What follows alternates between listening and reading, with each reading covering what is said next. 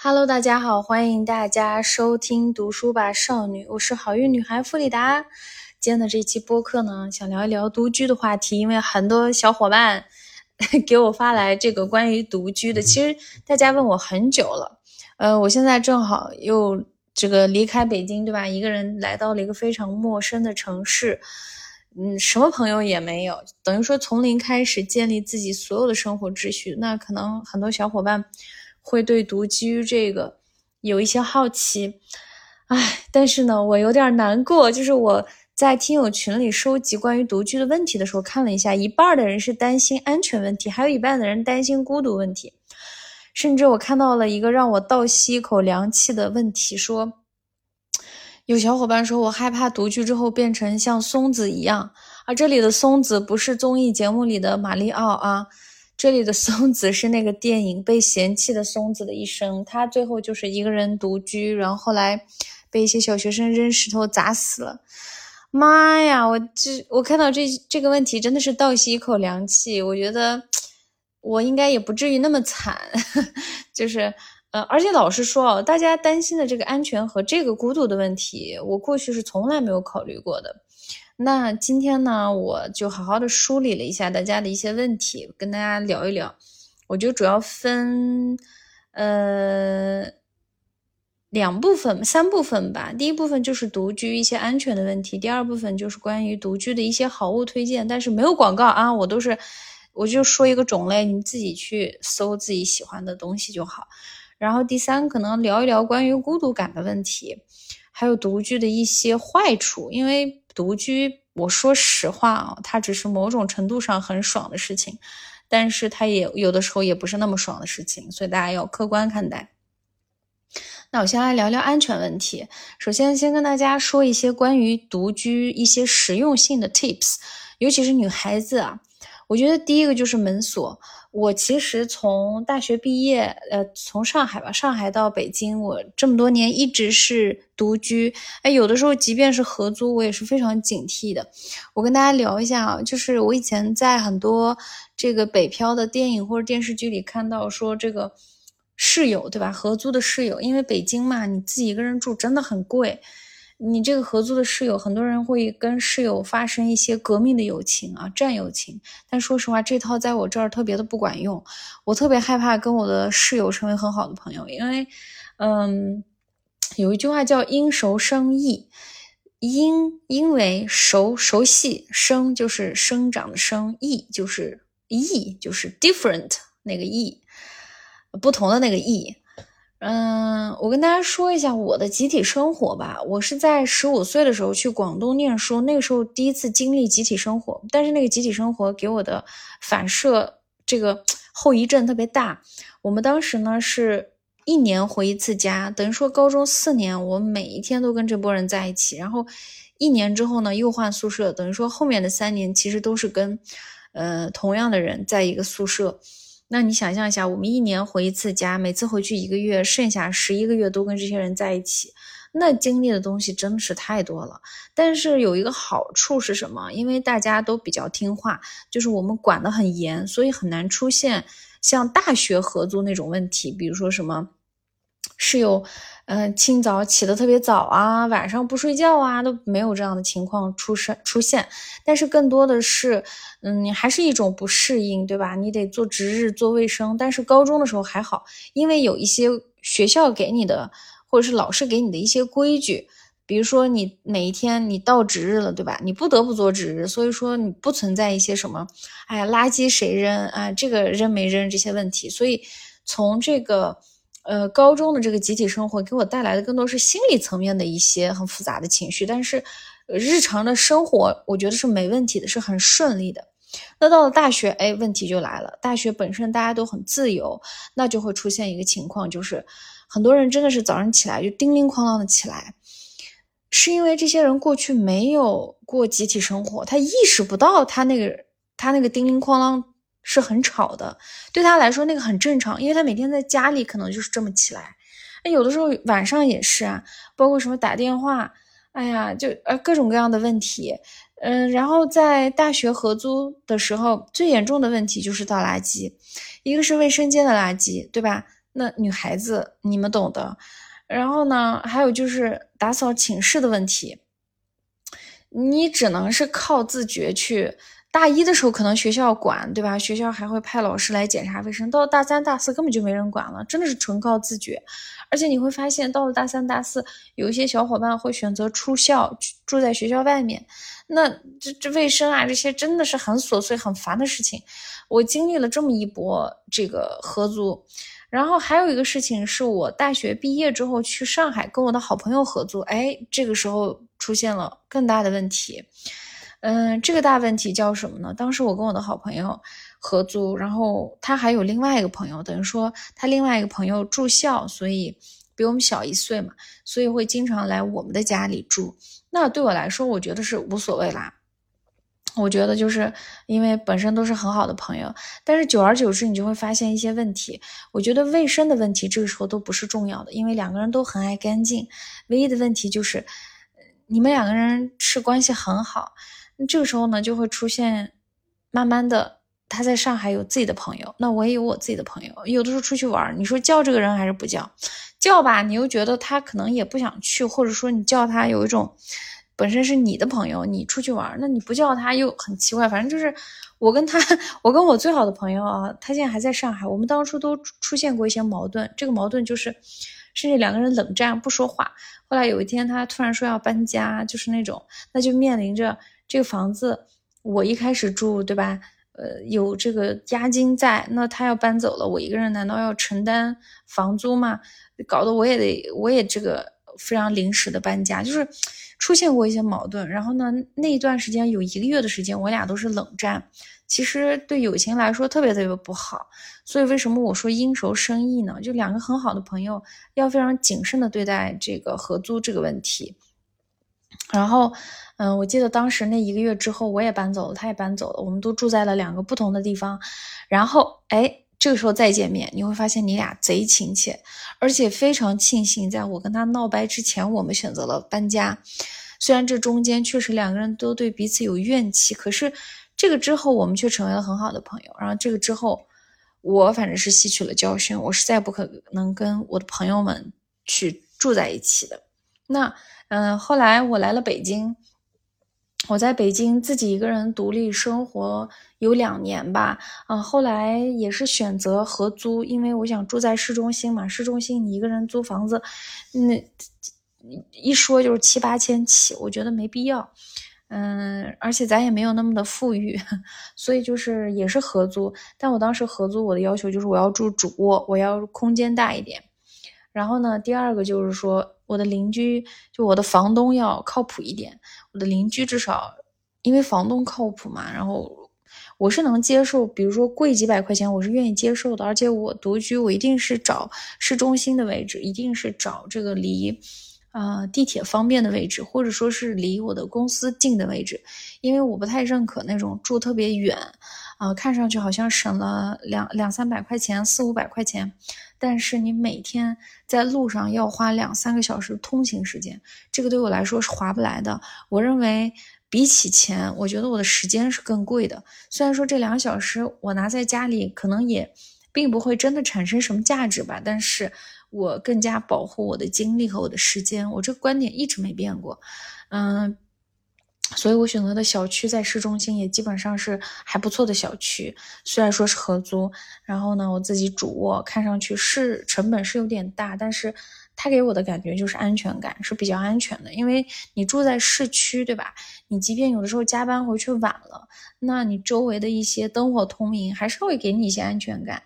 比起那些你住特别旮旯拐角，所以我觉得，如果是独居的女孩子的话，在你的经济条件允许的情况下，尽量住在市中心，尽量住在这个小区还不错的小区，就是哪怕你合租，嗯，对吧？然后呢，我一般我跟我的邻居一般是不咋联系的，就是我不会跟他们成为很亲密的朋友，甚至我的朋友圈我也会有一个分组，就是，呃，我比较担心住的很亲的人变得很熟之后，你后来很多东西是掰扯不清楚的，尤其是合租，我认为还是大家保持一种客观，保持一种呃社交距离是最好的，就因为你太跟他熟的话，你未来你自己生活方面一些东西。你想，这个人是每天能看到最真实的你的样子的人，对吧？你上完厕所出来，这个厕所里、房卫生间里有没有味道，他也是知道的，对吧？你的很多人设在这个房间里直接倒的不能再倒。呃，所以呢，我一般跟我一般合租，我跟我的邻居是保持客观距离的。但是我会做一件事情，我会问他们的电话号码，啊，知道他们的单位在哪里。他们不告诉我，我就去问房东。呃，然后呢，微信肯定是要加的，然后分别要加，以及单独要拉在一个群里。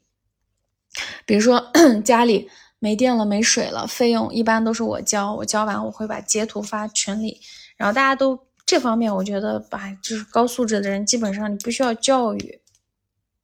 但是，即便这个这个时候会出现卫生的问题，尤其是卫生间的垃圾。但我说实话啊，包括这个洗完澡那个头发，我说实话啊，这种生活习惯的问题，你教别人是教不会的。我也不知道要怎么教别人，我有时候委婉的会说一下，但是在之后我是自己受不了，就是。我就觉得，哎，算了，闭着眼睛。就有的时候那些垃圾啊，或者是我去清理那些头发，那当然都是很脏很累的活了。谁愿意你去这个清理别人的垃圾，对吧？但是对我来说，我更看重的是，算了，我生活在这里，我要自己舒心。所以这种小事，我基本就是闭着眼睛就干了。而且我内心会觉得，啊，我真是个善良的宝宝，就夸一下我自己。我就觉得，可能老天会在别的地方给我今天。呃，做这样一个好事情，给我一些别的，别在别的地方回馈我吧，所以我基本都是这样，所以基本举手之劳就去做了，我也不会去埋怨对方。但是，呃，这个安全方面我要说一下，就是跟室友不要太近了，尤其是女孩子，当你有一些男性室友的时候，更加要注意这个。嗯，最好一开始就表现出来，咱是一个。礼貌的人，但是咱是有原则的人啊！我跟你只是舍友，非常的清晰，不要过度的在微信上聊天啊，发表情包啊什么的。我都是很理智，我都是每次只说事儿。我甚至有一段时间在北京的家，有两个男孩子跟我合租，但是我感觉很安全，就是我每次跟他们在群里 发信息，感觉跟就是因为他们比我小嘛，然后我发信息都是呃怎么怎么样，要怎么怎么样。然后 当时有一个男生给我回了个收到，然后另外一个男生也回了个收到，我觉得很有意思，很有趣。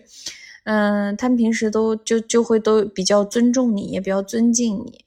嗯，对，基我基本上是这样。然后我去，比如说厨房、去卫生间，不管是什么时候，我一定是穿着是整齐的，我不会说是穿着吊带儿我就去了，不可能。这是一个，再一个，我觉得我很感谢我这两个室友啊，我这两个室友也给了我一些保护。怎么说？比如说，当我在厨房的时候，他们是不会出门的；或者当我在洗手间，他们也是不会出去厨房的。所以，我们基本上没有在公共场合碰过面，除非是有时候突然断电了，或者是突然前段时间口罩原因，对吧？是社区要上来集体做这个检测什么的时候，可能我们会碰到。别的时候，我们基本上都不会碰到。嗯，而且朋友圈这些我也不会给他们看，这样子，他们是对你的日常是关在关就门里面的日程是不太知道的。我认为这个是很有必要的。很多人觉得说我要跟我的室友成为好朋友什么的，哎，我觉得就是这个看缘分吧。当然，我相信每个人他本意当然都是善良的天使，但是，嗯，应熟生意啊，我在这里提一个小小的醒，应熟生意。那第二件事情就是室友说完，第二件事情我来说一下门锁密码钥匙这件事情。嗯，现在很多的门都是电子门，对吧？电子门这个密码，这个我一般啊，密码我一定会在北京的时候，我会分享给我的表妹，分享给我的两个好朋友，就是我一定会把我的密码分享给他们。就是因为你不知道，有的时候，尤其是独居的时候，比如说你自己一个人在家里病了，或者是怎么了，你两三天没有联系你的朋友，他们担心你。肯定要来你家里看一看，对吧？真的，如果你想象一下，你自己一个人在家里发生什么意外，然后呢，对方来了，发现门进不去，那真的是一个很可怕的事情。所以，呃，建议大家把自己家门的密码，嗯，去分享给你一两个非常靠谱的亲戚，或者说是你最好的朋友，呃，并且告诉他们，让他们也要收藏。你别发完了就完了。我一般都是跟我的朋友会很严肃的说，这是我新家的密码，这是大门的密码，这是卧室的密码，你保存好。呃，未来万一有什么事情，你是可以这个直接按密码进来的，对吧？包括你们知道这个电子门的密码三个月会换一次，我也一样会换完，告诉他们这一点真的很重要，因为你不知道什么时候有什么事情，对吧？然后这个第二个事情就是关于这个，不是因为电子锁一般房东也不愿意给你换，所以这个没办法。但是，一般那种呃门儿，就是他那种，我一般啊，我过去几次租房子，我都要求自己换过这个门锁。因为我觉得当时那小区太大了，太杂了，我不放心。然后我就跟中介和这个房东商量，我自己想换一个锁，我也会告诉大家我的原因，对吧？我是一个女孩子，我觉得我还是自己换一个锁会方便一点。然后我基本上就自己换一个锁，然后换完锁了之后，也是会把我的钥匙给我亲近的两三个朋友，我是一定会给的，我不可能不给。就这个也很，这个也很重要。就是大家可以把这个钥匙给到这个身边的朋友，而且很好笑的一点是，我这次去上海也是，我有个朋友搬新家，最后他把钥匙给我，因为他白天要去上班嘛，我就白天在他家里待着。我走的时候我说我把钥匙还给你，他说哎你拿着，下次来我就不用给你了。那就很好笑，我的包里真的有我好多朋友在好几个城市的 钥匙，我觉得这个是一个很感动的事情。那再一个，如果同城的话，这真的是一个安全的事情，这个我觉得大家一定要很注意，很注意，这个是很重要的事情啊。钥匙和这个门的密码，嗯，门锁的话有条件换尽量换，没条件换那就把这个钥匙这个门锁的密码告诉亲近的人。那第三个 tips 就是可视门铃，呃，我我没有安过啊，但是因为我觉得那东西对我来说，我觉得蛮吓人的，动不动有人从门口经过，这响一下。我我挺害怕的，但是我因为我最近要从万宁搬到三亚这个城市里，那我大概率我肯定会买，因为害怕人太多了，而且毕竟是个旅游城市。就是可视门门铃，大家可以买一个，嗯，目前价格好像是几百块，两三百块，我不知道，但是你们尽量买大牌子的，嗯，可视门铃的话可能会稍微安心一点，对吧？你可以在手机里看到有什么人来你的门口啊之类的。嗯，这个我觉得就是大家按自己的需求。然后下一个 tips 就是，我不知道大家会不会加这个小区的物业群，很多人是不加的，很多人觉得我就住在这儿，这东西都跟我无关。但是我呢，一般会把一楼，就是呃，其实每一个，我不知道别的城市怎么样，但是在北京、上海我住过的这些城市，包括像这个万宁，对吧？基本上都有物业，然后呢，一楼都有保安室。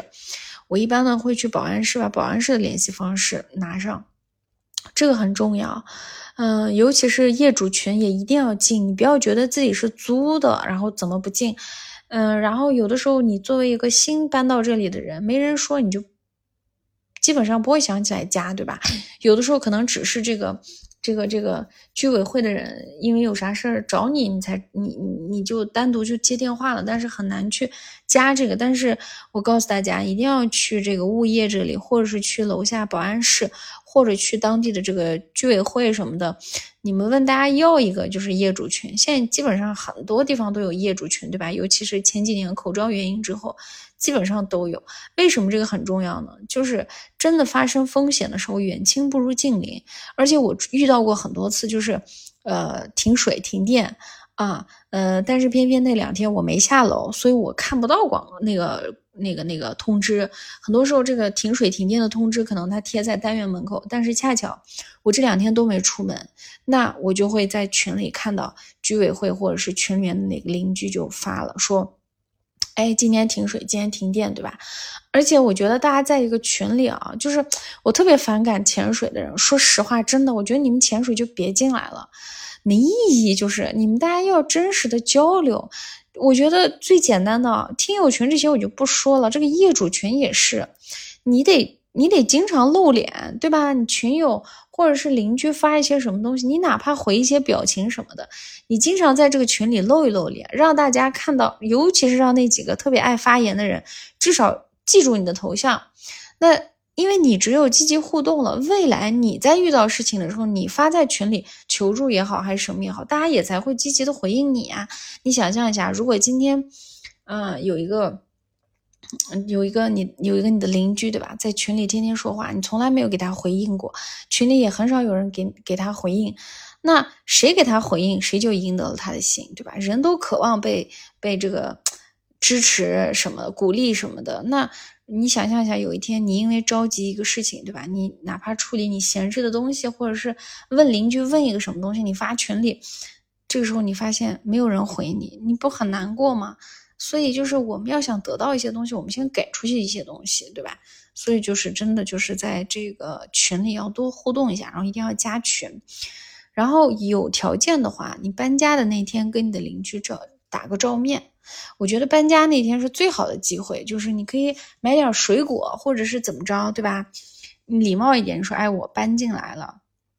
啊，对吧？那个什么的，一点水果什么的，你简单认识一下，倒也不用让你跟邻居成为多好的朋友，就简单认识一下。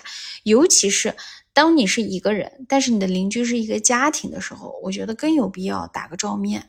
因为他们作为一个家庭，对吧？你有孩子，他是一个家庭单位，那跟你一个人比起来，你要真的跟你的邻居成为这个还不错的、很熟的人的话，那最后他有啥，他也会经常那个罩着点你，是不是？这都是远亲不如近邻，真的远亲不如近邻。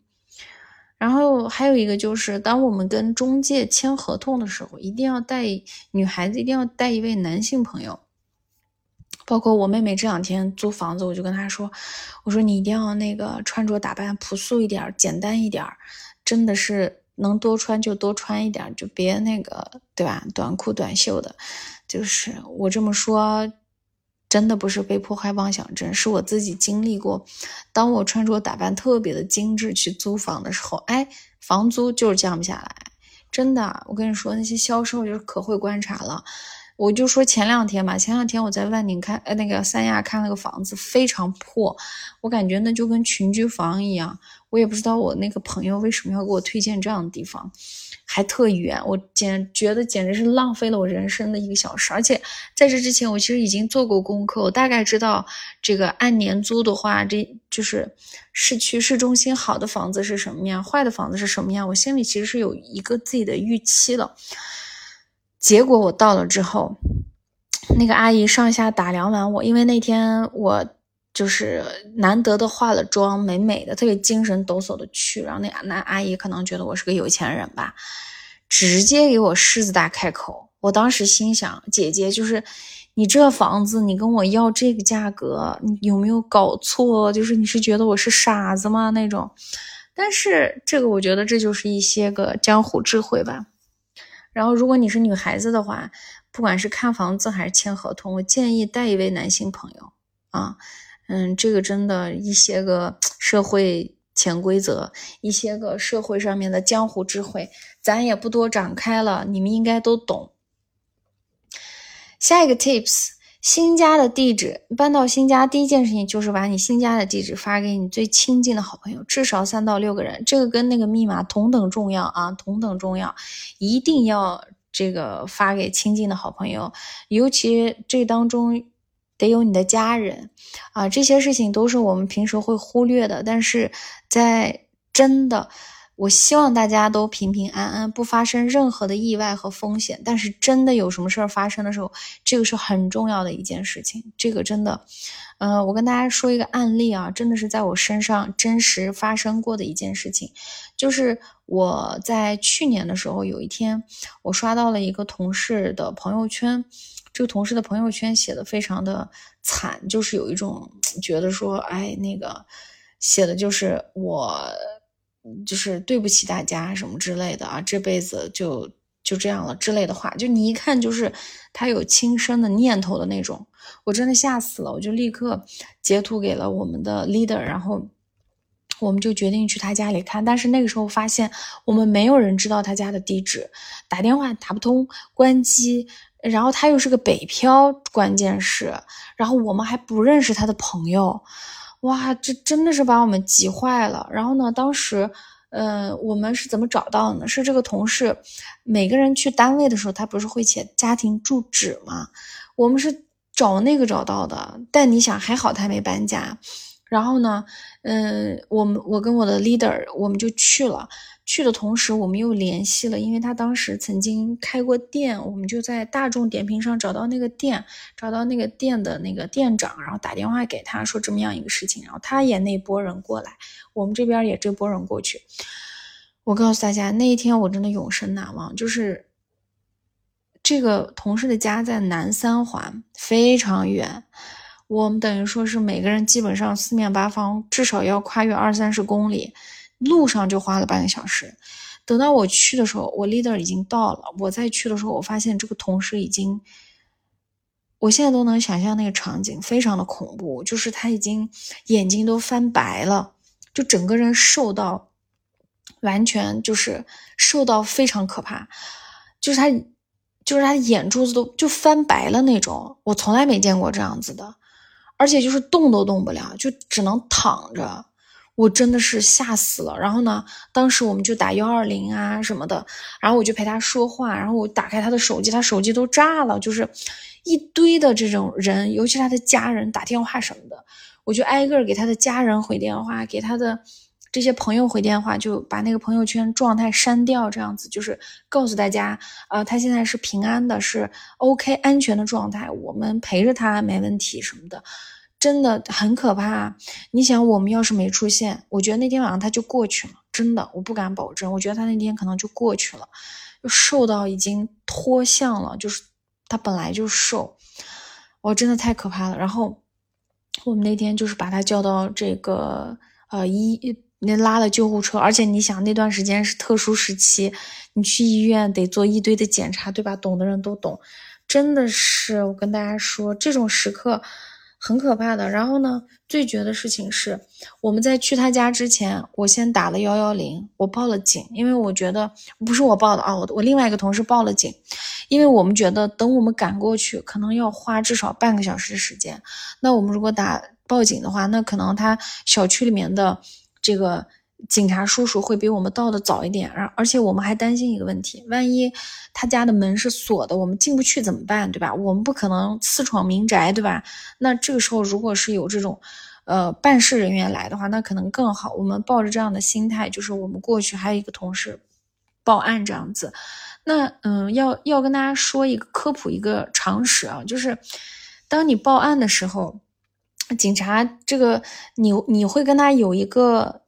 像回执一样的东西，就是你得告诉他你是谁，你和这个人有什么关系，为什么你来打电话，就这些都是这个警察叔叔要去核实的信息。那你想象一下，你平时这些信息跟谁都没说过，那一问三不知，遇到这样的情况，那周围即便有朋友来，他更加不知道怎么去回答这些东西。这都是课本上不教的啊，这个网红也不给你教的，真的就是你遇到事儿了，你才发现。我那天最大的感受是什么？真的遇到事儿，我才发现哦，原来我真的，我当时在想一个问题：如果同样的事情发生在我身上，我的朋友们能不能及时赶到？来了能不能救到我？而且我会觉得，即便来了救到我了，我能不能顺利的去到医院？那一刻我意识到，哇，什么叫做在大城市漂泊？真的是出这样的事儿的时候，你才感受到自己真的是无依无靠啊！而且我当时在脑子里，就是送他去医院的路上啊，就是他我同事是被救护车拉走了，我们跟另外一个同事坐他的车过去，我一路大家都 很紧张，没人说话，然后我就一路在脑子里列名单，我在想，如果有一天我发生了这样的事情，我应该去找谁？这个时候我对我的朋友也有了一个分分类，我发现第一，我要找我的亲戚，比如说我找我表妹的话。我觉得我不一定能找到他，因为这种突发情况的时候，他们是你想我表妹比我小那么多，他他根本可能都很难去处理这些问题。第二个，我我如果找我的朋友的话，我的朋友们大概率跟我一样都是北漂，那你说遇到这样的时候，你得找一个有医疗资源的人，有这个比如说呃报警啊这方面经验的人，还有这个比如说这个法律方面的人，就是。或者说，就是你的这个朋友，呃，得是经历过一点事儿，甚至是比如说是有是有生活经验的人。因为你想，我们平时跟朋友大部分聊的都是感情啊，聊的是这些，就是嗯，你得你在这样的时候啊，你得找一个能解决问题的人。就是遇到这样的事情的时候，你的朋友来大概率是给你提供情绪价值的，他们大概率是来告诉你说，哎，没事儿，或者是因为是你是他们的朋友，他比你更担心，就更焦躁，对吧？但是这样的时候，你要找的是一个解决问题的人，要找一个非常冷静的人。哦，我当时就觉得天哪，就是我扫了一圈我的朋友们，当然我的朋友们都是天使，我很爱他们，但我就会觉得，我真发生这样的事情，我还真的得留意几个我平时可能没有那么联系频繁，但是我会觉得关键时候他们能帮我。那其中一个就是，比如说，嗯，医疗资源很好的人。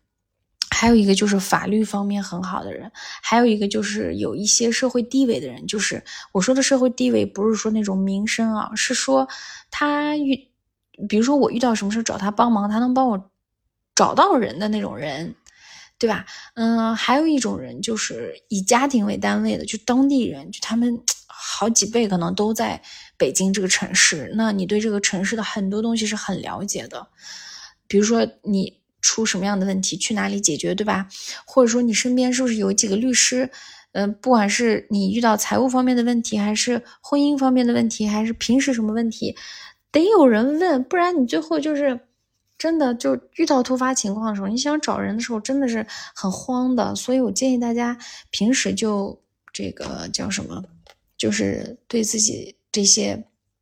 身边这些这种类型的人，就就多多走动走动啊！这这个真的，嗯，倒不是说那个，倒不是说鼓励大家就好像特别功利性的去对待这个事情，不是的。我觉得独居的人，尤其是你漂泊在别的城市，你在别人的地盘，你真的得多认识几个当地的朋友，真的有啥事儿能招呼一声，对吧？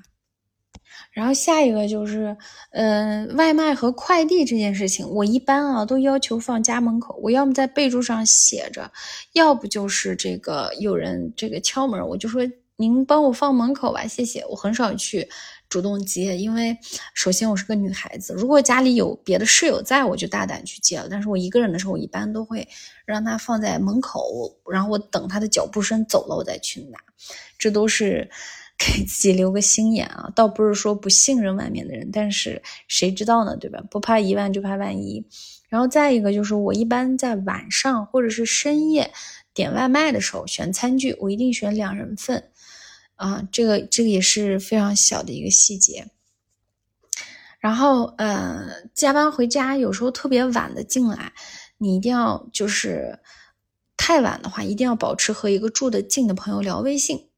这个很重要，嗯，比如说我有好几次就特别晚，我要么就跟我的朋友说，我刚到我的小区，有点害怕，我能不能给你打电话？基本上没有人拒绝你，对吧？或者是你就跟他边发信息边聊着天边走，就是让这个人知道你的状况，让这个人知道你此刻是从你的小区在走向你的单元门，因为我知道不别说北京了，不管哪个地方，你小区门口到这个家这段路，它总有很黑的地方，对吧？那黑的地方真的很挺吓人的，反正我每次都是这样。然后深夜上电梯，如果有男性同时上来，我一般是让对方先按楼层，嗯，但是我大概率电梯里我还是挺放心的，因为电梯里都有摄像头。我当时在北京住的那个房子还是比较安全的啊，但是以防万一啊，反正我选。选这个租的房子，我一定是高层，而且这个物业要好，就社区居民素质要高。比如说我在北京住的房子，在二环，它基本上有很多在外交部工作啊，在这些地方工作的人，所以嗯，大概率都是人均素质很高的。然后呢，还有一个就是手机紧急联系人，不知道大家有没有设紧急联系人？这里分两个方面，一个是。不管是安卓手机还是苹果手机，它应该都有这个紧急联系人。你在这个里面别填那些乱七八糟的人，你要填的是我刚刚说的那类人，要么是你的亲人，要么就是出事儿这个人能来的。你别填一个别的城市的，就很尴尬了。这是第一。第二个，我们现在打车都用滴滴，对吧？我建议大家。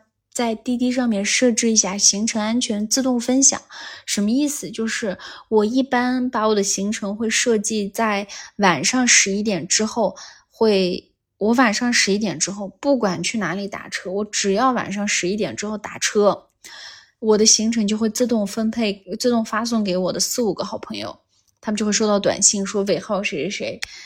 然后有的时候我出去玩，我又会被他们抓包。第二天早上他们就会说：“你昨天三点钟打车去哪里了？”然后我就默默的这个不笑笑不说话。就是，当然你这么做肯定会面对这样的一些后果，但是我觉得还是踏实的，还是安全的。至少你真的遇遇到什么事，对吧？这个人。这个人还还能看着，比如说，哎呀，我在这里公开了，我不知道我妹妹会不会看。我妹妹晚上超过十一点之后的行程，我都会打开地图实时监控。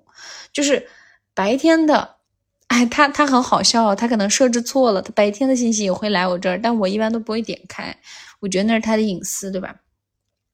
但是晚上的我一般都会打开。晚上过了十一点之后，只要我还没睡，我如果收到这样的短信，我就会点开，我一直看到他到家了为止。啊，哎，这个他都不知道。嗯，做姐姐的多操心。反正我觉得建议大家也设置一个这个。然后还有一个，还有一个事情非常非常重要，我觉得是很多人都忽略的，建议大家准备一个灭火器，一个氧气罩。这个是我在北京的时候就有了。我在北京的家里还有绳子，你们敢相信？就是 当如果发生火灾的话，从十三层我是可以，呃，有我我有灭火器啊，我的那个氧气罩可以支撑我二十分钟到四十分钟，我可以吸那个里面的氧气，我不至于被这个烟这个烟的这个气熏着。那我等于说给自己争取了二十到四十分钟的逃生时间。那我还有一个大绳子。这个大绳子，我可以从十四楼，它有那样沟的地方，我就可以平安的爬下去。啊，我现在想想，又心疼自己，又觉得自己非常的智慧。我觉得这个钱是省不了的，真的省不了。我觉得这个东西就跟大家买保险一样，你不知道它什么时候能用到，但是它用到的时候，你就是会后悔，为什么我没有这个东西？我建议大家，绳子其实挺贵的，绳子有点贵，但是大家可以买一个灭火器，灭火器没有那么贵。真的没有那么贵，然后氧气罩它可能稍微贵一点，但是它非常值得，它值得你去买，这个很重要，氧气罩很重要，就是你一定要有灭火器和氧气罩，你至少有这两样东两样东西，对吧？尤其是我们现在都住在高层，真发生什么事情，你至少能二十分钟到四十分钟，你能跑下楼，对吧？你别，而且这两个东西一定要放在你。眼睛能看到的地方，而且你要会用，你得看学一下，朋友们，这是跟我们的生命相关的大事儿，这尤其是独居的，对吧？你真的，你花个时间上 B 站去看一看，去学一学，这东西真的很重要。那个可是门铃，可能我都不建议你，我都我都觉得你买不买随意啊。你这所有的这个居家好物里面，这可能都不算好物，但是这个灭火器和氧气罩，这个真的非常有必要。以及我建议大家给自己的父母也买，这个也很重要。包括尤其是妈妈炒菜的时候，那个油烟，对吧？你想象一下，有多少这个厨房这个呃烟的这个，或者是这个火的这个。安全隐患的问题，我记得有一种围裙还是什么东西，就是 它能灭火的，就是火那样起来了，你把那个盖住就好了。我真的建议大家，父亲节、母亲节别送口红了，别送包了，尤其是你觉得你在大城市是独居的状态，那你有没有想过你的爸爸妈妈在那个地方也是独居的状态？他们可能年纪大了，对吧？这安全问题更值得我们去担心。真的建议大家给自己的父母也买一个。我怎么就说到这儿了？Anyway，希望大家都能健健康康。然后，呃，独居好物推荐。那接下来聊点好物啊。这说实话，我不是那种带货的博主，然后我实在是不知道要给大家推荐一些啥，我就讲讲一些一些个好东西吧。就是我的一些独居之后的感受。首先，独居的时候对我来说最重要的一个事情是投影仪。啊，投影仪我当时是斥巨资买的，我四千块钱买的，呃，因为买便宜的投影仪，说实话，你图那个便宜，你最后这个你这个画质不清晰，声音不好，或者一直有噪音，你不如用手机或者是电脑看，对吧？没意义。那我这个投影仪反正质量是挺好的，所以嗯，这个缓解了我很多独居一个人孤独时候，就是我随便投在墙上，我可以随身携带，对吧？这个很重要。然后是音响，我的音响是朋友送我的，其实就是小米的那九十九块钱最普通的那个版本，我也不不追求什么升级的什么的，我觉得就是这个音响给我当闹钟用，我每天睡觉之前让他给我定个闹钟，早上起来小爱同学叫我的时候，我就会跟他说闭嘴，太凶残了。然后那个包括嗯，我会每天问他天气预报。对吧？出门之前，然后独居，你也相当于有个人跟你聊聊天，这比你自己一个人手机上搜索那个好多了。或者我会跟他说连蓝牙播放我的歌单，啊，我觉得这个都是提升一个生活趣味性的东西吧。然后你看我买的也不贵，九十九还是一百九十九，我不记得了，是我朋友搬家送我的东西。这俩东西都是被我从北京扛回来的。然后，嗯，还有一个是咖啡。哦，我咖啡最近我疯狂的在安利，这个我不想说，这咖啡没给我牌，没给我钱，就是 实际上我其实是喝过各种各样的那种，就是盒装的咖啡，嗯，因为我是个咖啡重度患者，但是我今年尝试了一个咖啡，这个咖啡是意式浓缩咖啡。它就普通的咖啡是你直接把它倒进冷水里，它是冷萃的那种。但我说实话，我真的喝不惯冷萃，我觉得它的味道还是很淡，而且我喜欢看到咖啡上面有油脂。那我一般现在会，我现在买的这个浓缩咖啡就是，你要上面要倒热水，但就倒一点点热水，然后五秒钟之后再把它倒进冷水里或者热水里，你会清晰的看到上面的那个油脂特别的丰富。然后呢，这个咖啡真的就。真跟星巴克没区别，朋友们，真的，你想星巴克一杯美式，我要买大杯的话，加上配送费三十七块钱，但是我买的这个东西可能三块钱，你想象一下，十倍的价格，朋友们，十倍，你把这三十块钱省下来，干嘛不好，对吧？你省下来几杯咖啡的钱都能参加我的打卡营，你三十块钱都能去买一本书了，那不比咖啡香吗？我觉得。尤其是像今年这个大环境不是很好，大家要学会这个省钱。你看上去喝咖啡好像这个，你觉得哎三十块钱习惯了，但是每天三十块钱，一年下来就是这九千块钱，就小一万块钱了。你小一万块钱干什么不好呢？都能出国旅游一趟了，对不对？所以这个消费降级，咖啡是特别有必要的啊。咖啡其实没那么贵。然后呢？但我你说我平时会出会在外面买咖啡，我也买呀。我一周或者两周我出去的时候，那我看到星巴克我也馋呀，我就会去尝一尝他们那些刨冰呀，就是那些星冰乐呀，就是我自己在家无法制作的东西。嗯，所以但是可能我比较简单，因为我就喝一个美式嘛。嗯，有的人可能是他又喝这个，但是你说拿铁那也可以呀，你只要别纠结上面的花纹不就行了吗？你喝咖啡到底喝的是什么？反正对我来说，咖啡是功能性的饮料，不是享受生活的。我从来没有觉得咖啡享受生活，我就觉得我喝了我清醒。咖啡是我早上的一个仪式感。然后呢，嗯，再一个，我家里会有面包，面包我是按箱买的，就一袋一袋那种。然后有牛奶，这个保证我。饿的时候不至于说是优先想着点外卖，或者是想着要去自己做饭。我这个看到了，我就可以买。嗯，然后再一个就是我今年意识到的买菜这件事情，我过去都是在线上去团购。那线上团购买菜有一个很大很大很大很大的一个缺点，就是这个有的菜品质问题，对吧？你自己没有亲眼看。然后第二就是贵。你在线下买菜，你就会发现，天呐，菜怎么这么便宜，而且这么新鲜？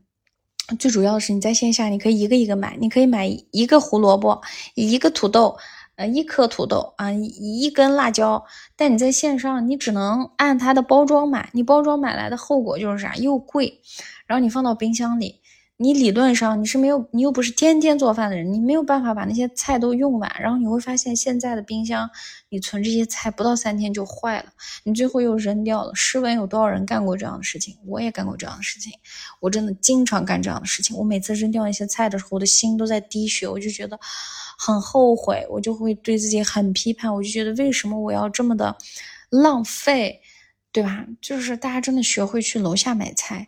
那挺快乐的，我们多跟人类接触一下，尤其是独居的人，尤其是独居的人。今天的主题就是独居女孩，独居女孩更要去线下跟人去买了，对吧？你哪怕跟卖菜的阿姨、跟卖水果的大叔聊两句，都好比你自己一个人一直在家就住在手机里了强。然后。哦，好像就没有什么独居好物推荐了。对不起，朋友们，我是一个就是没有那么精致的一个博主，我也不是生活方式博主，咱主要是主打影响大家的一些些想法，对吧？我觉得生活里面那些精致的什么，哎呀，设计家装修啊，怎么样用一千块钱制造幸福感啊？我觉得这些。老生常谈了，我真的不是这样的博主。我觉得我以后也没有办法变成这样的博主，因为我就是一个对这种物质不是那么敏感的人啊。我在意的就是自己一些小的东西。然后呢，生活好物推荐的话，那我就不得不推荐一个酒，红酒或者是啤酒，真的备两个啊。你心情特不好的时候，你打开就能喝，你不至于说是你心情不好的时候，你还得等半个小时的外卖，真的很，你那情绪那个点儿就没了。我家里就常年备着红酒，常年备着 whisky，常年 whisky，whis，whisky，whisky。因为当时有一次我们同事开会的时候，他说 whisky，嗯，笑死我了。我为什么说到这了？还有红酒、红酒、啤酒和 whisky，我都会常年备着。啊，还有一个好东西就是搞冰块的那个，我在那个呃拼夕夕上买的，就是弄冰块的，就九块九，好便宜啊。然后那个有了冰块，你就觉得。自己什么都能做。好了，这是好物，下面来了啊，这个孤独的问题，孤独的问题来了。哎呀，这个问题我真的是很难去聊，就有点很打脸的感觉。就是首先啊，孤独，哎，人生首先就是孤独的。我这个。这个前提必须要告诉大家，但是我我还想说的一点就是，自己住不代表从此就避世了，朋友们。那个写害怕变成松子，那是谁写的？我真的是谢谢你，我真的是看完倒吸一口凉气。就是我们自己独居，不代表我从此就跟这个世界断联了，我只是自己一个人居住状态，对吧？谁说我就跟这个世界断联了？而且还有一个就是，我们独居。就是大家首先从概念上面要理解一件事情，独居是你自己一个人生活而已，它不代表说你从此就跟这个世界断开连接了，以及人类是需要社交的，人类是群居动物，千万不要忘记这一点。而且理论上你在今天的这个世界里，你很难做到独居，你除非搬到深山老林里面去住，对吧？嗯，所以我觉得就是。不要就还没开始住呢，就把这个事情想的这么的悲观，这只是你自己的一个生活方式而已。然后大家也不要对这个东西抱有贼高的预期，好像我自己一个人住了，我就成长了，我就要开始承担更多的责任，我要把我自己的生活经营好。就是不要给自己这么多好的预期，也不要给自己这么多这个消极的预期，就你就把它想成一个非常正常的事情，你就是。找了个房子，把你的躯体放进去，就这么一个简单的事情，对吧？不要对它抱有特别多的预设。然后就是有人说，那我可能二十四小时都没有跟活生生的人交流，感觉很麻木，经常不知道自己的时间怎么就溜走了。我告诉你，这个状态跟独居没有特别大的关系。有的时候你在人群中，你也会觉得不知道怎么跟人交流。你也会觉得时间过得很快，我觉得这是你自己的一个心态的问题。那你独居，你是不是可以找一些事情做呢？嗯，你你你做事儿的时候，你到底有没有投入在做这个事情呢？还是说你很焦虑？比如说我最近常说的这个例子，刷牙的时候放着播客，或者是刷牙的时候放着一个课程，啊，吃饭的时候又又看着抖音，啊，这个做饭的时候又怎么着回信息，就是。大家尝试着沉浸式的做事情，哪怕这个事情多么的小，你洗澡你就好好的揉搓自己的皮肤，就是你们尝试沉浸式的投入在你做的事情当中，你会发现时间，你对时间是有感知力的，以及你不会觉得你很焦躁，你也不会觉得你很孤独，你就是在做这个事儿而已，你可以把你的注意力就是转移过去了，对吧？然后。再一个就是如何交朋友的问题，我觉得就是社群吧，一个是线上的社群，所以我说为什么大家在群里要积极的发言，然后在群里你要，你至少这个昵称你就要写一下你的坐标在哪里，对吧？这样你加入任何社群，你一眼首先能看到这个呃跟你同一个城市的人，而且。尤其是像我的群啊，我的群大家，我强烈推荐大家互相之间交朋友。我已经有群友开始面基了，因为大家听完我的播客来的，理论上都是认可或者是某种程度上认可我某一些观点的人，对吧？那这已经做了一个筛选了。那你在群里，我都说了多少次了？进群简单做个自我介绍，哎，发把备注改一下，就没人听。嗯，你想一下，你都不主动，就没有故事会发生的。勇敢的人先享受世界，对不对？所以说，你们进了群，你们勇敢的把自己昵称改一改，行不行？行业改一改，把这个城市坐标改一改，这样子，你即便独居，你能看到同一个城市的人，你都跟他聊一聊，主动一下加个微信，你不就有朋友了吗？好多人在群里喊着我没朋友，我一个人，群里几百个人在里面，你就找不到一个跟你同个城市的吗？我就不相信了。你没有的话，你告诉我，我来帮你征集。哎呀，说的我血压高了，这是这是第一个是这是第一个啊，第二个就是你们可以关注一些游玩类的这个小程序，就是比如说有一个叫粗门玩，粗就是粗去的粗，粗细的粗，粗门玩。然后呢，还有好多好多就是类似这种 A P P。或者是小程序，它上面会发布每一个城市的很多很多活动，你可以去参加这些活动啊。这些活动有一些是免费的，有一些是收取小小门票的，那也没关系啊。你去了认识人，你花一两个小时时间。做一项运动，完成一个团体活动，你心情也好了，对吧？你又认识了人，你即便跟这些人也不是什么好朋友，但是至少他缓解了你独居总是一个人的状态，对不对？第三个就是大家有喜欢的作家，可以关注他们新书的一些发布会，或者是我建议就关注你当地最大的几个书店的公众号，他会推送，对吧？什么样的作者在什么时候会去开他的这个呃新书的这个签售会。那你一本书三十块钱，你买就买了，买完你去那儿听作者分享一下，现场有这么多人，就这不也是一种方式嘛？就我就不相信有人说我交不到朋友这件事情，没有这回事儿。你出去到哪儿都是人，你实在没有朋友，楼下像我一样，你跟 楼下的快递小哥、跟保安大叔、跟这个阿姨也尝试交交朋友。你别觉得好像，哎呀。阿姨，我怎么能跟扫地的阿姨成为朋友？又怎样？我告诉你，那个阿姨的人生智慧可比你多多了。我经常跟这个阿姨聊天的时候，感觉自己是一个白痴。她经常给我教很多生活的技能，就是，嗯，我还是那句话，把人当人，把每一个人当人。你真的抱着一个真诚的心去跟对方去交流，产生碰撞和链接，对方也会给你回馈。呃，在那一刻会给你回馈一些善意的，对吧？大家不要，而且我发现啊，年轻人有那种被迫害妄想症，就是呃，咋说呢？大家觉得出去交人、认识人，这个人就会害你。当然，我不敢说每个人都是好人，可是大概率你总是抱着这样的想法，你总是觉得呃阴谋论的去想，我跟这个人交朋友，这个人是想从我身上得到什么？你就太就是。想太多了，我们能不能就是把人当人？我们享受跟他交流的那一刻，享受我跟这个朋友玩的那一刻，对吧？而且现在很多播客，你们不是听播客吗？播客很多人有听友群，然后很多播主会举办线下的活动，你能不能去一下？你去一下，那线下的人拉一个群，你不就是又认识了一波人？我不相信有人说我交不到朋友，没有这回事儿啊！你去，只要你想交，哪儿谁都是你的朋友，真的，朋友们。嗯，就就这就是选择性的，嗯，哎，在这里要分享一个悲伤的故事了，因为有朋友问说你是怎么开始独居的？家人朋友有没有表达过对独居的担忧？自己是以什么样的心情状态进入独居的？嗯，我说实话，我因为十五岁离开家了，我没有这方面的困扰，我也没有说是自己一个人住，好像又怎么了？从此我就是大人了，从此我要对我的人生负责，我没有这么大的感慨。我建议大家不要想这么大的词儿去进入一个生活，你就你就是正常人，你今天就是搬家自己一个人住了而已。我们把这事儿想的轻松一点、简单一点，好不好？啊，我是什么时候意识到我很孤独？我真的是在一个人生活呢？是有一次，哎，我说到这个感觉想哭了，让我喝口水缓一下。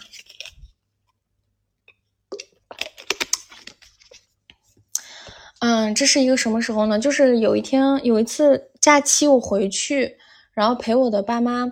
然后有一天，我妈妈在我旁边午睡了，我正在看书，她突然做噩梦醒来了，然后她突然跟我说，她说我刚刚做了一个噩梦，梦见你一个人在那个呃家里，然后怎么怎么着了，然后我妈妈就是这样喃喃自语完了之后又睡过去了，但是她在二次睡过去之前说了一句话，我现在想想我都觉得，嗯，很扎心。她说了一句话，她说。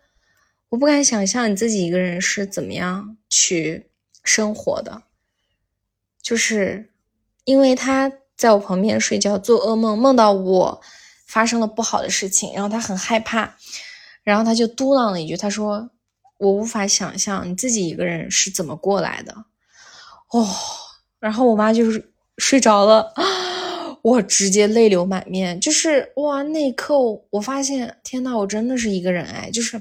过去我就是很随意的状态，就在自己生活。然后，嗯，有了这个事情之后，我每次做噩梦醒来，我常常会想起那个瞬间，就会 啊，很想家啊啊。就是我每一次自己一个人住，然后做噩梦醒来的时候，我都会想起我妈妈那一天说的那句话，嗯。就会觉得很委屈，然后会觉得嗯不想长大，就很想当小孩儿，就是被爸爸妈妈保护这样子。每一次我都会这样想着，真的。然后意识到我在一个离他们几千公里远、很陌生的城市，然后自己一个人就就 非常惨啊，就很像，就很像。人在害怕的时候，本能的就会叫妈妈一样的那种感觉，就是推荐一个电影吧，哎呀，舒缓一下我的情绪。推荐一个电影吧，这个电影叫《波斯语课》。这电影讲的是一个男孩，他被关到了犹太的集中营，他是和嗯，他是反正他是犹太人，但是他被关之前呢，他的嗯身上有一本波斯语。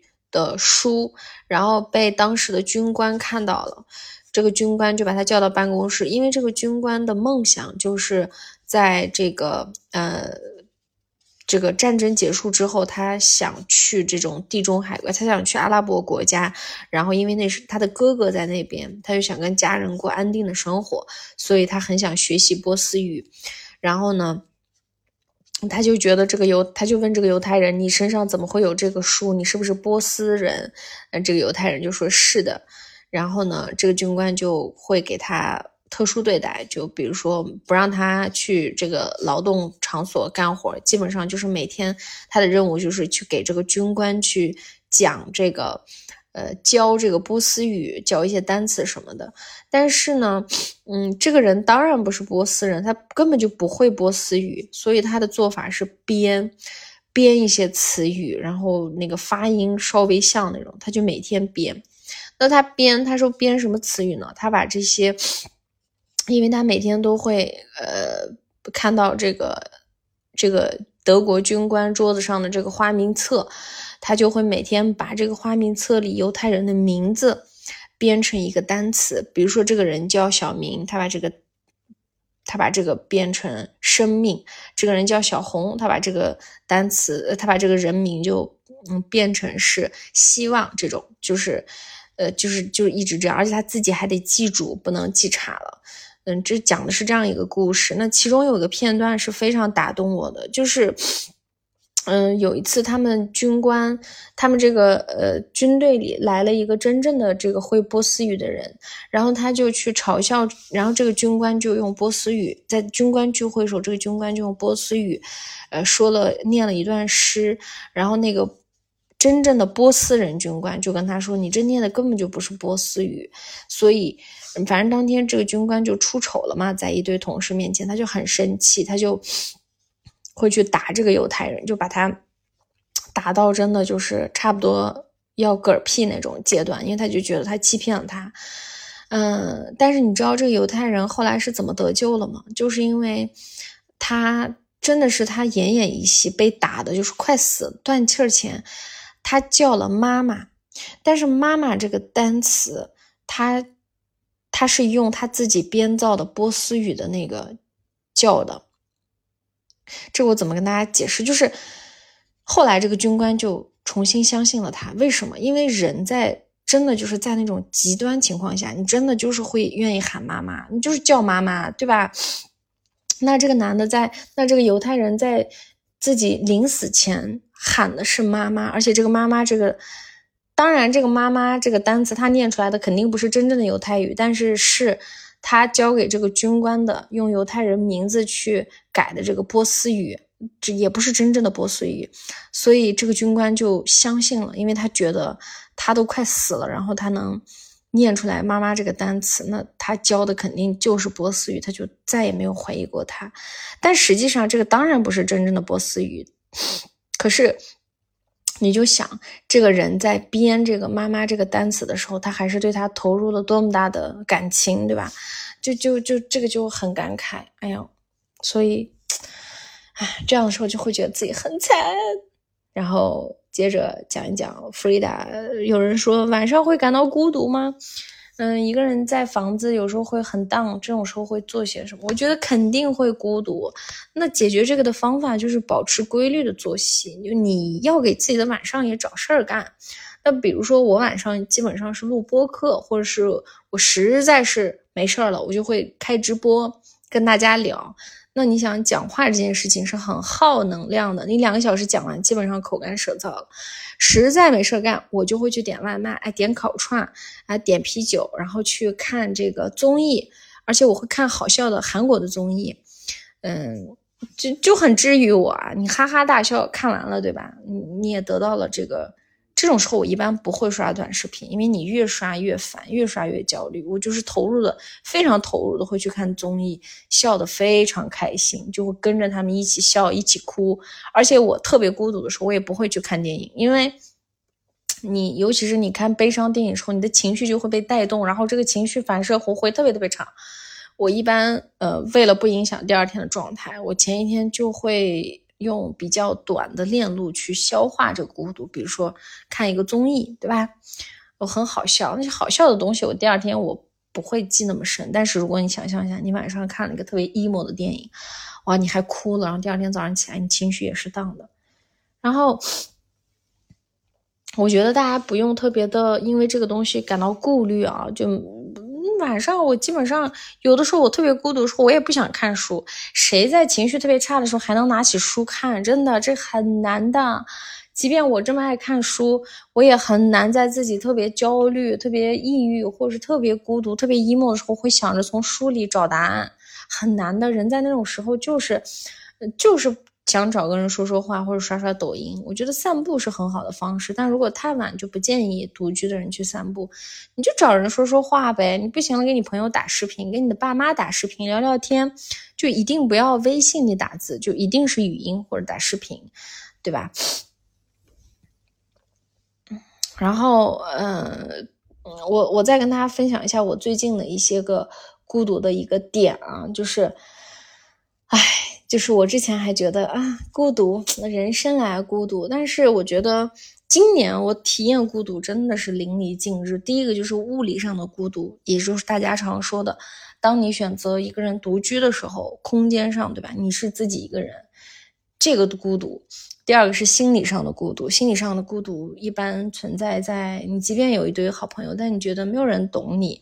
啊，甚至你会感受到大家的话也不在一起，大家讨论的东西也不在一起，但本质上你的朋友还是很爱你，你也很爱你的朋友，你不知道哪里出错了，嗯，总觉得孤独，对吧？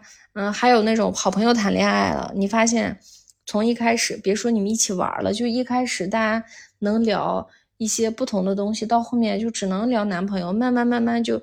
天儿也不聊了，这都是很正常的事情。就大家不要觉得好多事情发生在自己身上是个例。为什么我们有时候会把这些情绪放大？就是因为你觉得很多事情发生在你身上是个例，但其实大多数人都是这样。那我经验，今年我还经历了一种战略上的孤独，就什么意思呢？就是你会觉得在合作一些项目的时候。哇，你本来以为你们的发心是一样的，你们的出发点是一样的，但是你会发现人跟人之间有如此大的不同，就是你没有办法，就你很孤独，你做的事情得不到对方的回应，得不到对方的这个积极的肯定，就是就是没有，就是在合作方面很难跟他同频。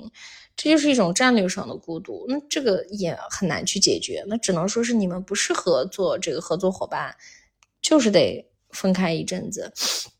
然后我觉得，嗯，就是尤其是我前段时间，我跟大家讲一下，我在万宁，哇，我没有想到今年这个海南的雨季啊，就是我在万宁有两个星期的时间，天天都在下雨，其实下了一个月，但是我后面一周就直接。来了三亚，就是那两个星期，天天下雨。你们可以看一下我视频号里发的我的碎片，我真的还有好多鱼我都没发，我怕烦到大家。每天都下雨，暴雨，天空是灰色的。那你说下暴雨，你怎么可能去海边，对不对？你下楼你都下不去，你就天天在那里，你真的是抑郁了。我真的是抑郁了。我就导致我都想哭，你们知道吗？就是动不动想哭。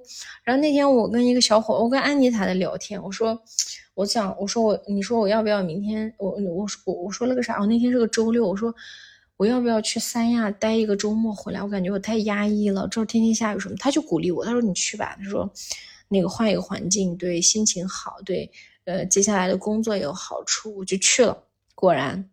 三亚这边是大晴天，然后呢，我看到太阳，我就觉得很好。再一个，也通过这次，我更加确定了我是一个城市女孩，就是我没有办法在神州半岛那样的地方自己一个人天天在那窝着。我觉得我需要跟人去交谈，需要至少看到别的人，因为我在那里我没有什么朋友，朋友倒是其次，但我街上我也看不到什么人，这让我觉得很痛苦，就是。我的日常生活也没有什么人包围着我。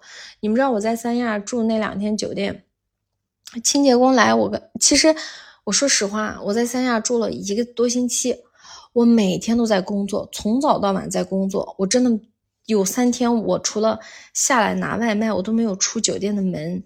但是呢，清洁工阿姨进来的时候，我就很开心，我至少能跟她每天聊一聊天。真的，我是那一刻意识到，哦，原来我是喜欢城市生活的，我还是需要一些生活方面的便利，我也需要我每天出去，我哪怕下去拿外卖，我能见到人类，我能见到更多的人类，这些人在我旁边走一走，我都觉得挺开心的。但我心理层面，我更愿意在房间里待着，从早到晚去做的工作，我觉得也很开心。所以，这是我意识到的一件事情。然后，再一个孤独。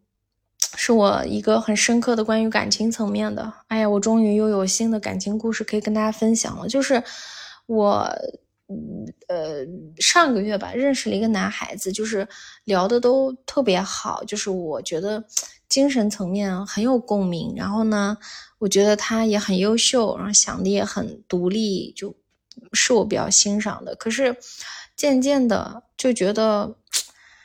我那天还说呢，我说怎么喜欢上一个人不应该是很开心吗？上头的感觉不应该是很开心、很激动吗？为什么我总是觉得很悲伤？然后我的朋友说了一句话，他说，可能是因为你知道跟这个人很快就会分开，就根本走不到一起。我发现真的是，然后这个让我更孤独了。就是我本来以为啊，我终于可以敞开心扉，重新对感情这件事情产生兴趣了。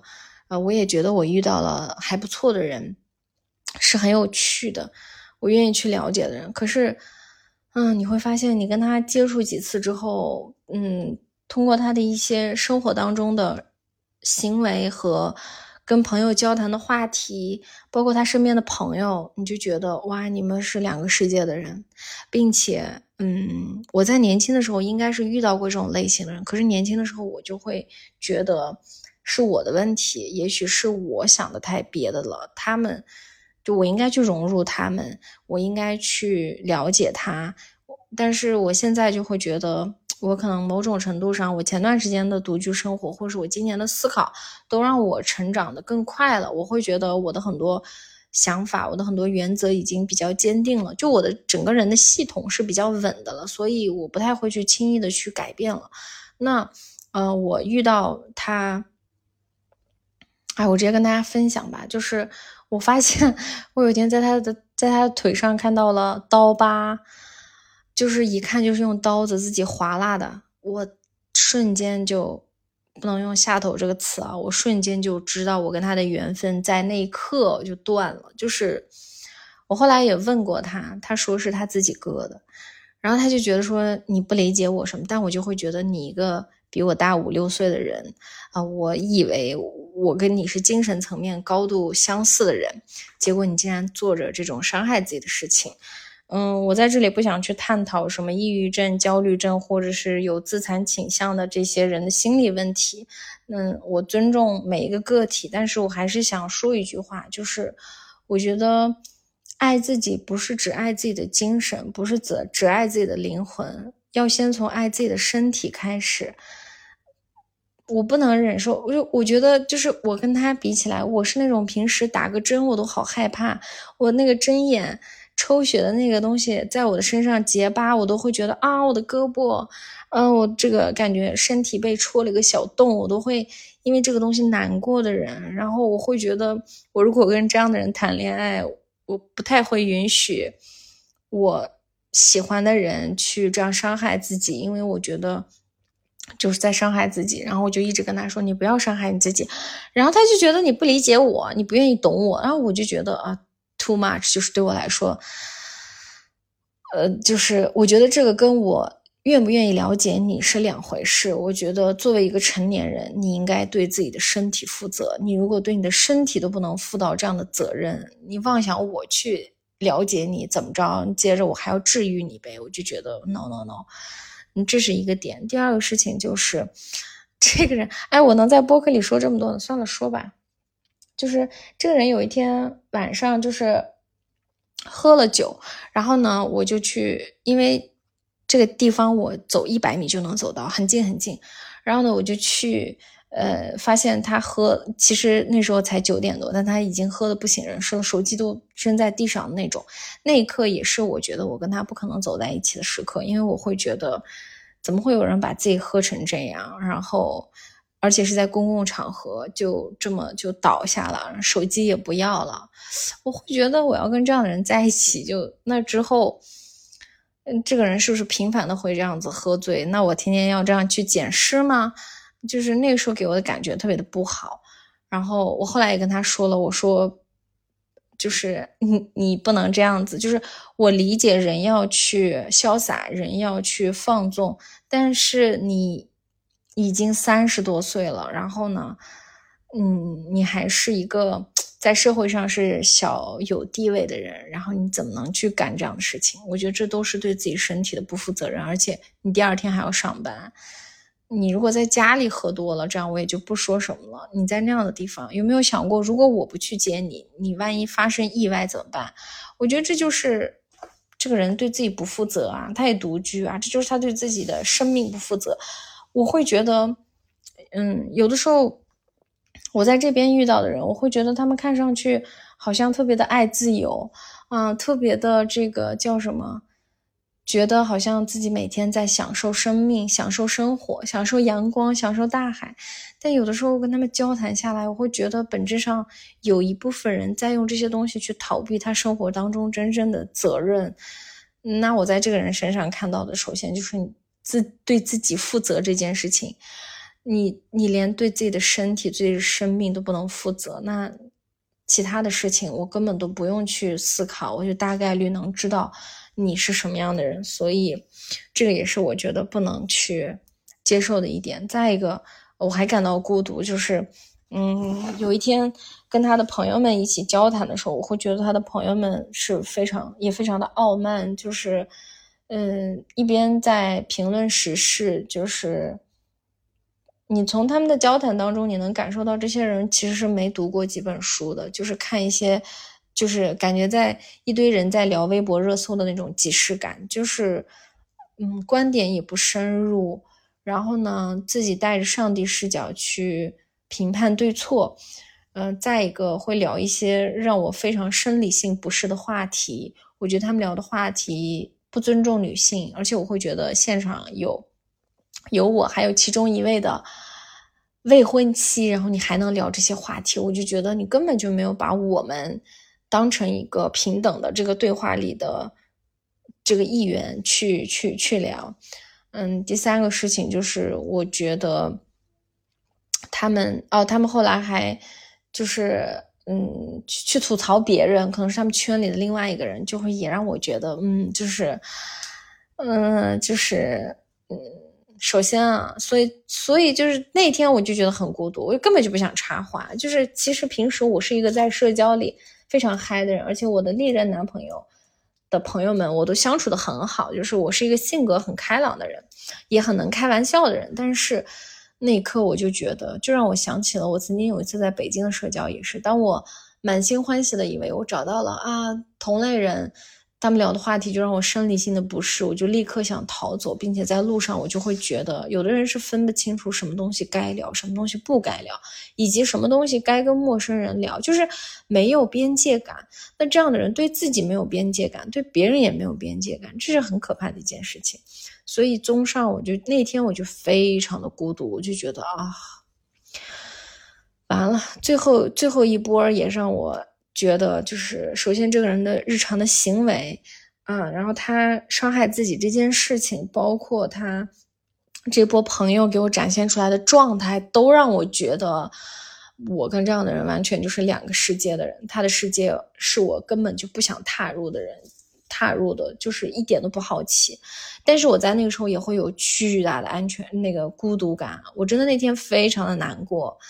真的是悲伤，我觉得我的心在流泪那种感觉，就是我会觉得啊，好可惜，就是好不容易你遇到一个你看得上的，然后，呃，交流也无障碍的，啊，怎么就怎么就体现出来这样，你就会觉得啊，没救了，是不是要孤独终老了？就是，嗯，你很难再遇到这样类型的，但你一方面又非常坚持自己，但就是因为你坚持了自己的原则，你还是会感受到孤独。嗯，就反正就是那天我也我也非常的孤独，后来我就比较主动的就这个断开了联系，然后这些天也都没有再见面，发信息我也就比较委婉的就拒绝了。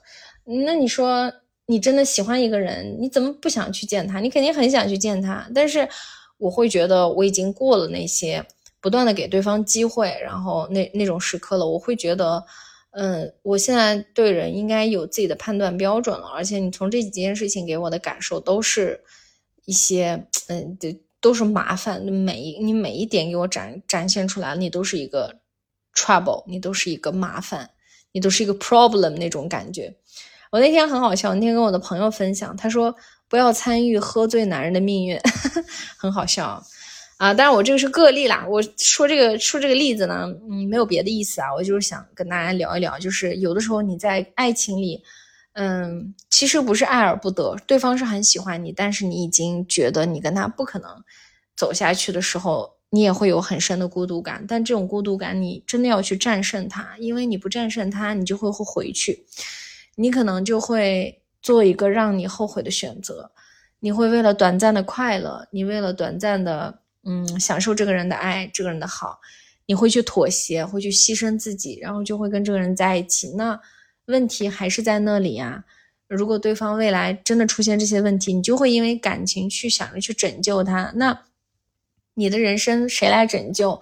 你的梦想谁来实现？嗯，你就会离自己想去的、想想到达的地方越来越偏航。所以，我。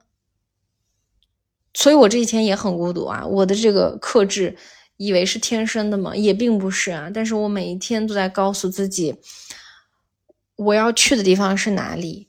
啊，我如果跟这个人在一起的后果是什么？我如果不在一起，后果是什么？我觉得不在一起的后果，我好像更能承受一点，那我就承受。那这背后不在一起的后果就是孤单，就是孤单，没别的。而且。嗯，就是我觉得到了三十一岁，到我这样已经很难对一个人有这种，就是上头的这种感觉了，很难了，真的。我现在唱那些悲伤的歌，我都不知道该脑子里该思念谁，搞得我唱那些歌也没有什么感情，没有什么情绪了。你们看我这个，我和自己恋爱了，我都更新不下去了，就是 就是这样子。但是没办法，你就是得忍受这些孤独。那我忍受这孤独的方式就是可能就是三天。到今天，我觉得我的能量全都恢复了。我昨天还大病了一场，就是我是一个特别，我发现我这个人也很神奇，就是我敏感到什么地步，我情绪不好的时候，我身体一定会出问题，出会出很奇奇怪怪的问题。所以我昨天身体就出问题，我一直到今天早晨都没恢复过来，真的很神奇。但是到今天晚上的那一刻，我发现 OK。好像我跟这件事情中间三天过去了，我已经好很多了，所以我今天就又能这个一晚上录两期播客了，我还完成了很多东西，我今天还读了两本书，对吧？所以就是这样，就是孤独这件事情就是这样子，真的是，而且每一种孤独背后都是不一样的情绪，这跟你独不独居可能都没有特别多的感觉，你独居你唯一的孤独就是没人。但是你看，你即便出现人，即便跟朋友在一起，即便跟你喜欢的人在一起，你还是有孤独啊。就是你会，当你发现你跟这个人某种层面上不在一起的时候，那孤独感也很恐怖。那孤独感比你自己一个人在家没人陪的孤独感可能来的还要巨大，还要震撼，还要让你觉得很痛苦。那怎么办呢？就就就解决呗。而且我觉得就是。就自己深深的硬扛，甚至我会觉得，嗯，我本来在这个城市好不容易找到一个能说说话的人，嗯，结果又把我打回零了，就是，那我就又要，就是又是零了，然后那没办法，就人生就是这样子，不断的有人上车，不断的有人下车，但是我现在因为自己这个高要求，没有那么多人允许他们进入我的生活圈子，我好不容易把门打开，结果进来的还是一个。这样的一个大麻烦，就就就很难，但是没办法，就不愿意妥协，怎么办？就是我今天还在写微博，我就觉得，嗯，我们的心门就是它很像一个城堡，我觉得我很像在这个城堡里门城堡门口的这个守门人。过去三十年，我觉得不断有敌军攻陷这个城堡，就是不断的有人进来，把你弄得一团乱，然后走，然后呢，你最终一个人孤独，对吧？我就觉得现在这个状态，就是我好不容易坚守住了这个城堡，我就舍不得打开门了。每一个想进来的人，我都要靠时间去筛选了。我不介意我每天自己一个人，但是如果今天我要选择一个朋友，选择一个恋人走进我的生活，走进这个城堡，我如果要为他打开城门，那我一定要第一个靠时间去筛选，第二个要在事情当中去见人品。我年轻的时候是不考虑这个的，我年轻的时候就是上头冲动了，就交朋友也好，什么也好，都都都这样了。但是真正就是，嗯，我觉得就是交朋友吧，能跟你喝酒的、跳舞的、吃饭的朋友真的很多。但是这些朋友他只能缓解你表层的孤独，你自己内心深刻的那种孤独，真的是需要很亲近的朋友，嗯，很贴心的朋友。很那个贴心的恋人，他才能够去 get 到。所以表面上的孤独真的很好解决，但是内心深处那种孤独真的很难去解决。所以我现在就是要靠时间去筛选这样的人，也要靠事情去筛选这样的人。所以就是虽然很可惜，但是没办法，你不能那个，对吧？能和你喝酒的人很多，但是坐下来能跟你喝茶的就那么几个，甚至我在这儿一个都没找到啊！那怎么办呢？但是没关系啊，就是我觉得我甚至还下载了社交软件来着，而且我那天还在跟我朋友说，我要很认真的填写每一个问题。我觉得社交软件其实本质上是一扇窗户，对吧？我不能，我不能门关住，我不能窗户也关死，我总得留点机会什么的。但是我说实话，我我玩了几天，我很用心的跟对方聊啊交交流什么的，我就觉得真的是没用，对我来说已经没有意义了。但是我说实话啊，就是，嗯，可能我在这儿的生活跟很多人想象的真的不一样。好多人以为我来这来这里是旅游的，是冲浪的，是浮潜的，但是我这些事情一个都没做。我唯一就在三亚做了个摩托艇，那还是因为朋友来了，跟他一起。我真的这些事情什么都没做，我就是在海边充充其量踩踩水。那我新认识的朋友，他们也会觉得我好像很怪怪胎，而且是一个在周末，对吧？大家都出去各种玩的时候，我在工作狂。我说实话，就是我的感受是，我觉我不觉得冲浪会有冲浪会浮潜是多么了不起的人生大事，但是我现在很享受我的工作。我觉得我每天在家里看书写作，我一个人虽然看上去很孤独，但是我内心是非常充实的。当然，我有孤独的时刻，但我不会因为我一个人在工作而感到孤独，我一个人看书而感到孤独。我甚至每一天打开微信，最期待的事情就是看到小宇宙大家的评论，或者说加了我的微信之后给我发来很长的话，告诉我说那个很喜欢我的哪一期播客，或者这两天对吧，早起打卡营和这个成功日记打卡营的朋友们开始慢慢给我反馈说，他们每天的生活有在变得更好，对自己更自信了。然后呢，不评判自己了，觉得每一天的生活都有盼头。哇，我收到这些东西，我觉得这东西对我来说才是真正重要的事情，也是给我很大意义的东西。就是我觉得这样的生活反而对我来说更酷、更有趣。我觉得这样的自己更值得探索，因为这个这样的自己背后有无限的可能。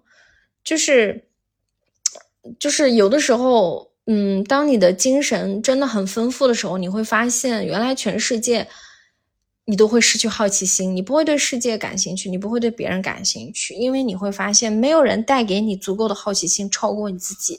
你对你自己的好奇，你对你自己能力的这种判断大于一切。就是我每次现在遇到一些困难的时候，在工作上的时候，我的想法就是，哎，我到底能不能做好它？我要看一看我到底能不能解决它。就是。然后你每一次解决了，你就觉得这对你来说是非常的惊喜的事情，所以我觉得就是这个是更重要的。当你守住了你精神的这片沃土，我觉得你理论上不管你是一个人住，还是跟一堆人住，还是跟你的爱人一起住，我觉得都都都不重要。就是你你都会感受不会感受到特别的孤独，而且我觉得就是有的时候。嗯，当你选好了一条路之后，你会发现你永远会旁边出现一些诱惑，会诱导你去走捷径，诱导你去往左走，往右走，就是不往前走，诱导你去闯红灯，对吧？会有各种各样的事情，但是很难，这些事情在当下都很难。但是你要去坚守住自己的原则，坚守住你自己的信念，你要坚守住你自己想要去的那个地方。那你坚守的背后就是孤独，你会觉得很难。就是哇，我十个人都往左边走了，我一个人要往前走，真的好难。我也想很多时候放弃，但是你只要知道自己要去哪里，你就会。自己挪动自己的脚，一点一点往前走。我觉得不然怎么办呢？没有人帮你，你真的只能靠自己。嗯，这个为了更大的世界，为了更广阔的天地，我觉得就是有的时候要愿意放弃，是愿意牺牲，甚至就是愿意忍受孤独。这些东西都不好受，而且大部分时候孤独都是痛苦的。可是有谁能说人生只有快乐呢？对吧？就是我觉得追梦是很辛苦的，是很寂寞的，但是为了最后的结果，我觉得一切都是值得的。